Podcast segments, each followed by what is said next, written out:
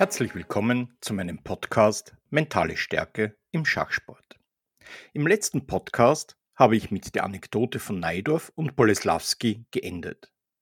Neidorf, der die Partie Remis geben wollte, und Boleslawski, der einfach nur spielen wollte. Und dass diese Einstellung, einfach nur spielen zu wollen, unsere Chance auf den Flow erhöht. Doch was ist dieser Flow überhaupt, dieser sagenumwogene Begriff, der vor allem im Sport eine wesentliche Rolle spielt? Flow bedeutet ins Deutsche übersetzt fließen. Wenn du dir im Winter die besten Slalomläufer ansiehst, dann sieht man, mit welcher Aggressivität einerseits und doch mit welcher Kontrolliertheit andererseits und mit welcher Eleganz sie durch die Torstangen gleiten und wie sie bereits im Vorfeld diesen Ablauf visualisiert haben. Oder im Fußball. Denk an die Weltmeisterschaft 1986, Argentinien gegen England. Ein Spiel für die Ewigkeit. Vielleicht das unglaublichste Solo der Fußballgeschichte. Maradona nahm hinter der Mittellinie den Ball auf. Er tanzte die Gegner aus, bis er den Ball schließlich ins Tor trug. Nachher sagte Maradona, ich hatte das Gefühl, jeden Engländer, den ich überspielt habe, dabei die Brieftasche klauen zu können. Und im Schach? Nun, Boleslawski war eins mit sich und seinem Tun. Er wollte spielen, ohne an Preise, Platzierung, Ruhm und Ehre zu denken. Vergleichbar vielleicht mit einem Bergsteiger, der den Weg genießt. Wirklich wichtig für den Bergsteiger ist dies nicht der Gipfel an sich, sondern durch die Wand zu steigen und so Schritt um Schritt dem Gipfel näher zu kommen und um zu erklimmen. Also es geht ihm hier um den Prozess, um den Weg dorthin. Er genießt jeden Moment, jeden Schritt, so wie Boleslawski Zug um Zug in der Partie genoss. Die Intensität der Auseinandersetzung ist dabei das Entscheidende. Und es geht nicht so sehr darum, ob wir jetzt die Technik bereits in Vollendung beherrschen und ob wir bei jedem Spiel die besten Züge und die besten Strategien finden. Diese könnten wohl besser sein und könnten manchmal komplexer ausfallen. Dennoch, gefangen vom Neuen lassen wir uns führen, beschreibt Alois Kogler in seinem Buch die Kunst der Höchstleistung. Oder schauen wir uns Vasily Ivanchuk an. Selbstvergessen starrt er in die Luft.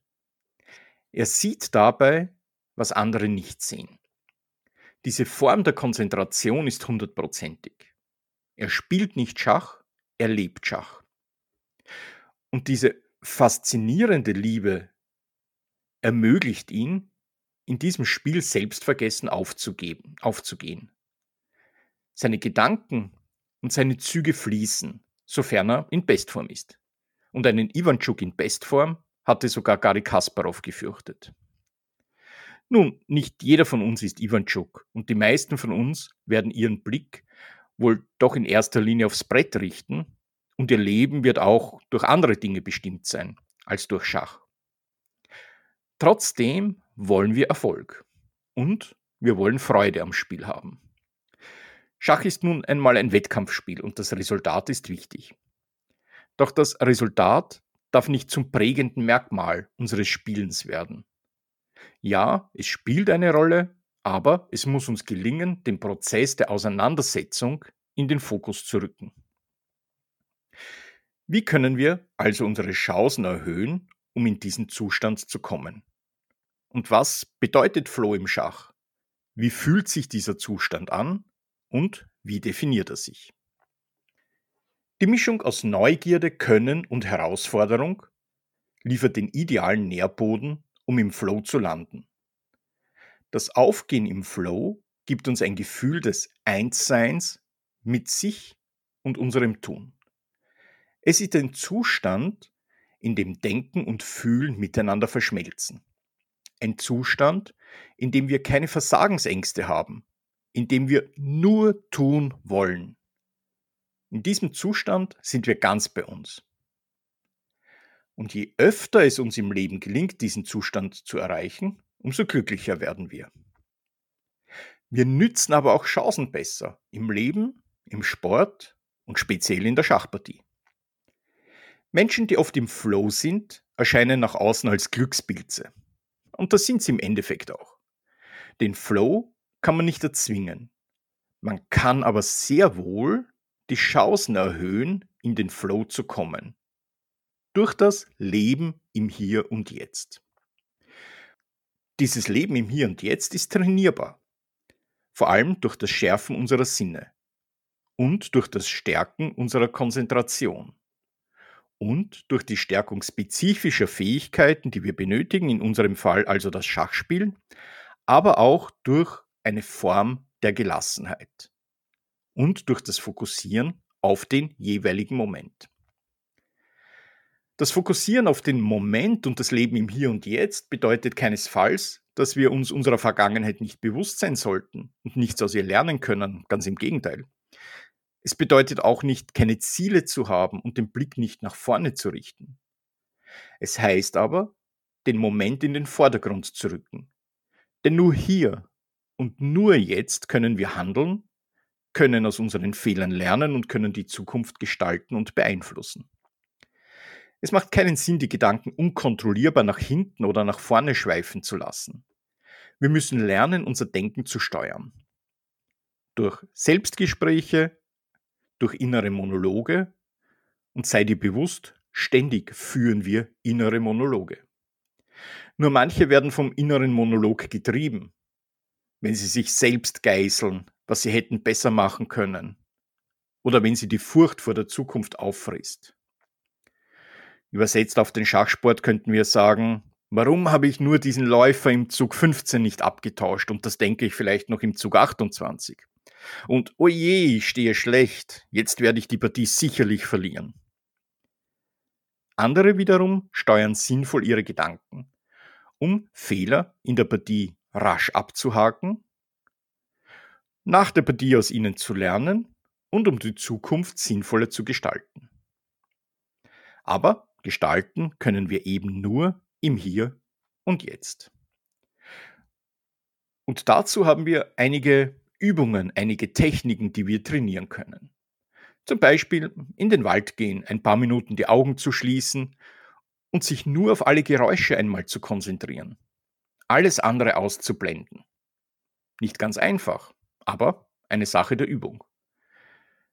Wenn du das drei bis viermal in der Woche machst, ein paar Minuten, dann wird im Laufe der Zeit sich deine Fähigkeit dazu deutlich verbessern. Aber natürlich können wir auch alle anderen Sinne trainieren, wie den Geruchssinn, den Sehsinn. Oder einfach beim Essen bewusst schmecken und genießen und nicht daneben Fernsehen oder am Computer Arbeit verrichten. Oder beim Training. Volle Konzentration aufs Training, 100% zu geben, ohne daneben die Social Media abzurufen oder ohne daneben Anrufe zu tätigen. Und je öfter wir das trainieren, umso größer sind unsere Chancen auch in der Partie. Eine Form von Gelassenheit ist ganz wesentlich. Und um Gelassenheit zu erreichen, zur Ruhe zu kommen, zu sich selbst zu kommen, haben wir auch zahlreiche Übungsmöglichkeiten. Das kann bei Yoga oder bei Qigong sein, das können Traumreisen sein, können aber auch einfache Spaziergänge sein, indem wir unser Gehirn möglichst leeren und unsere Gedanken möglichst wegfließen lassen. Um diesen Ausgangspunkt der Gelassenheit zu erreichen, müssen wir uns klar werden, dass unser Glück nicht von äußeren Umständen und von anderen Menschen abhängt, sondern im Endeffekt von uns selbst. Versuchen wir die Kleinigkeiten im Leben mehr zu genießen. Die Sonne auf unserer Haut, der Wind, der uns umstreicht, das gute Essen, ein nettes Gespräch mit Freunden. Auch das ist erlernbar durch bewussteres Leben. Und das Mentaltraining gibt uns viele Tools dafür in die Hand. Manchmal geht es aber nicht nur um Kleinigkeiten. Manchmal muss man auch etwas wagen, sich auf Messerschneide begeben. Das sollte jedoch eine sehr bewusste Entscheidung sein. Es gilt dann, alle seine Kräfte und sein Können zu bündeln um das Gleichgewicht zu halten. Alles vorher Erlernte muss aktiviert werden. Und dann geht es schon gut. Oder auch nicht. Aber es kann im Leben nicht darum gehen, alle Gefahren zu vermeiden, sondern darum, das Leben bewusst zu leben, es mit Sinn zu erfüllen und es zu genießen. Vor einer Schachpartie helfen uns auch Rituale. Rituale helfen enorm, um in einen Zustand der Gelassenheit, um in einen Zustand der Konzentration zu kommen und so die Chance auf den Flow zu erhöhen. So beschreibt Dana Reiznitze-Ozola, weibliche Großmeisterin und heute Vizepräsidentin der FIDE, wie sie das mit den Ritualen hält. Sie meint, Rituale helfen uns zu fokussieren. Immer bevor ich die Partie beginne, spreche ich mit meinen Figuren.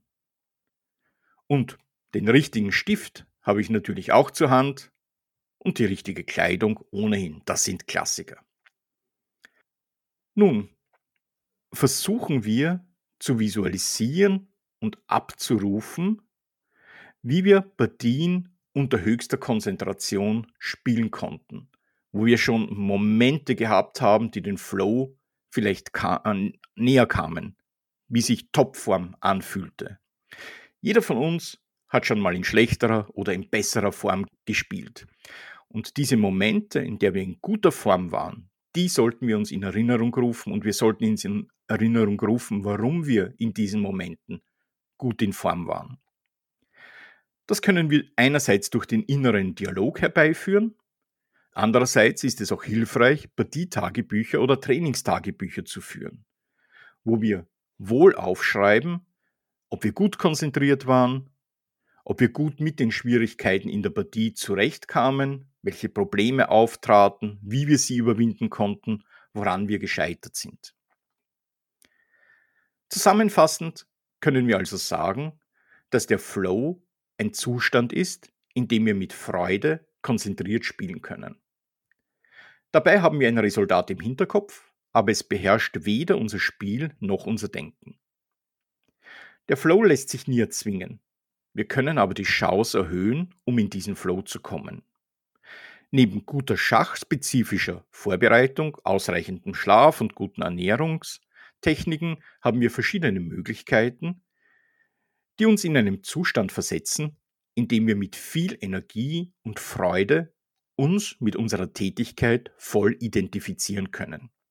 Diese Techniken sind trainierbar und können nach gutem Training abgerufen werden. Möchtest du nun einige Techniken in der Praxis erlernen, die dich als Spieler oder als Spielerin kompletter machen und ganzheitlich ansprechen, dann hast du bei unserem Wochenendseminar vom 24. bis 26. Juni in Salzburg die perfekte Gelegenheit dazu. Den Link zu diesem Seminar stelle ich dir in den Anhang. Gerne kannst du mich auch direkt kontaktieren und eine Schnuppereinheit buchen. Egal ob online, via Zoom oder einer anderen Verbindung oder direkt bei mir.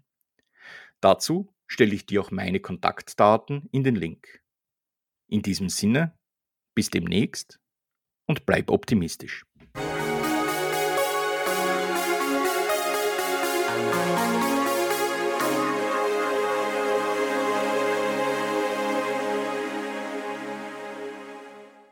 Schatz, ich bin neu verliebt. Was? Da drüben. Das ist er. Aber das ist ein Auto. Ja, eben. Mit ihm habe ich alles richtig gemacht. Wunschauto einfach kaufen, verkaufen oder leasen. Bei Autoscout24. Alles richtig gemacht.